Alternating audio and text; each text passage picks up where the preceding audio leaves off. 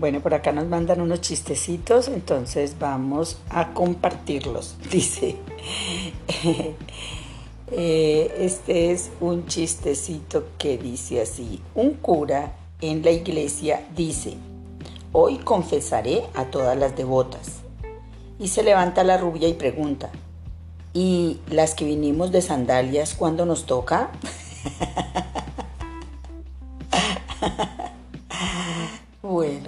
El chiste. Por acá tenemos otro chistecito que dice, ¿en qué se parecen las bodas y los divorcios? Pues en el arroz, porque cuando sales de la iglesia todo es arroz y cuando sales del juzgado todo es paella. Está muy, muy bueno. Bueno. Eh, entonces, Sebastián, cuéntame, ¿cuál es la lección de hoy? ¿Cuál? 163, vale. Lección 163. La muerte no existe. El Hijo de Dios es libre. La muerte no existe. La muerte no existe. La muerte no existe. El Hijo de Dios es libre. Eh, aquí entonces esto nos recuerda el tema de la confusión de niveles, porque cuando estamos centrados en el personaje, cuando estamos centrados en la personalidad, en el ego, entonces estamos eh, viendo la vida desde, esa, desde ese foco, desde esa perspectiva, desde esa ventana. Entonces, si yo miro la vida a través del ego, entonces eh, tengo que estar sufriendo todos los efectos del plan del ego para la vida. O sea, el plan del ego es esforzarse, es eh, eh, luchar muy duro, es trabajar fuertemente, es devanarse los sesos para resolver problemas, es crecer, eh, enfermarse y morir. Y el plan del Espíritu Santo, el plan del Espíritu, es otro, es la eternidad, es que hay un Espíritu Santo o hay un Dios, hay una deidad allí dispuesto para darte lo bueno, lo bello, lo santo. Es, una, es un plan que eh, cuando me enfoco en el plan del Espíritu, entonces me siento eh, bendecida, me siento cobijada, me siento arropada, me siento protegida y sé que todo lo que ocurre es para mi bien. Y además sé que soy espíritu y que por lo tanto nunca he nacido y por lo tanto nunca moriré. Y que la experiencia del cuerpo es temporal, que es ilusoria, que, es eh, eh, una fantasía y que no es lo real, que lo real es, el espíritu que soy, que siempre he sido, eh, nunca he dejado de ser y que la muerte del cuerpo no lo afectará, que, que es eterno, que es invencible, que es santo, que es perfecto, que es eh, bueno.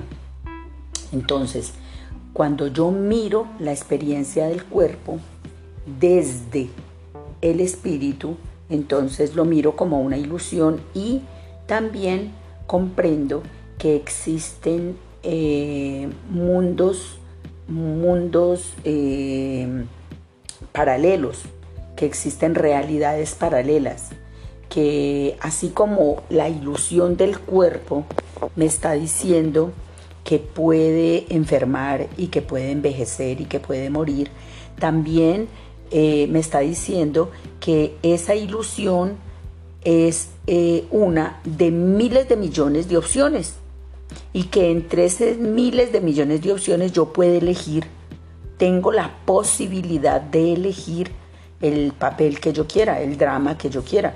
O sea, me meto en el drama que quiera dependiendo de las creencias que abrigue.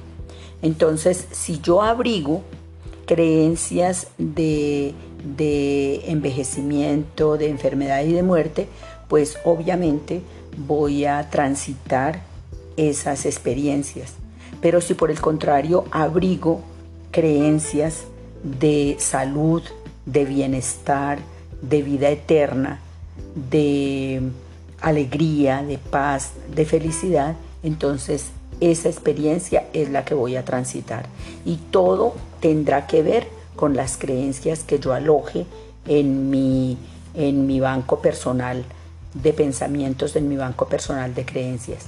Entonces puedo saltar de una, eh, de una, de una mm, historia a otra a voluntad, porque yo puedo abrigar en mi mente ideas bonitas, puedo abrigar en mi mente historias de, de la presencia de Dios en mi vida, puedo abrigar en mi mente historias de creencias de bienestar para mi vida.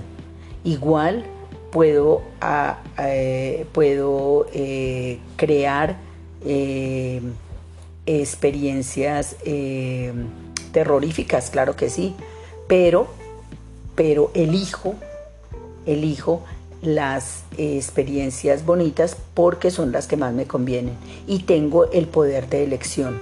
El libre albedrío precisamente es eso. Yo elijo qué creer y yo elijo qué historias construir. Y ese es eh, precisamente el secreto de, el curso de milagros. El secreto de la lección es que yo elijo, elijo el foco a dónde lo voy a dirigir y hacia donde yo miro, hacia allá voy. Y si miro hacia el bienestar, entonces tendré una experiencia de bienestar. Esa es la promesa.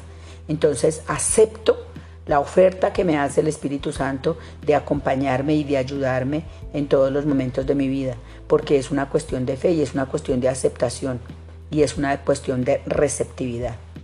Entonces recibo al Espíritu Santo en mi vida, acepto que la muerte no existe, acepto que el Espíritu es vida eterna, acepto las bendiciones en mi vida y elijo la creencia que más le conviene a mi vida.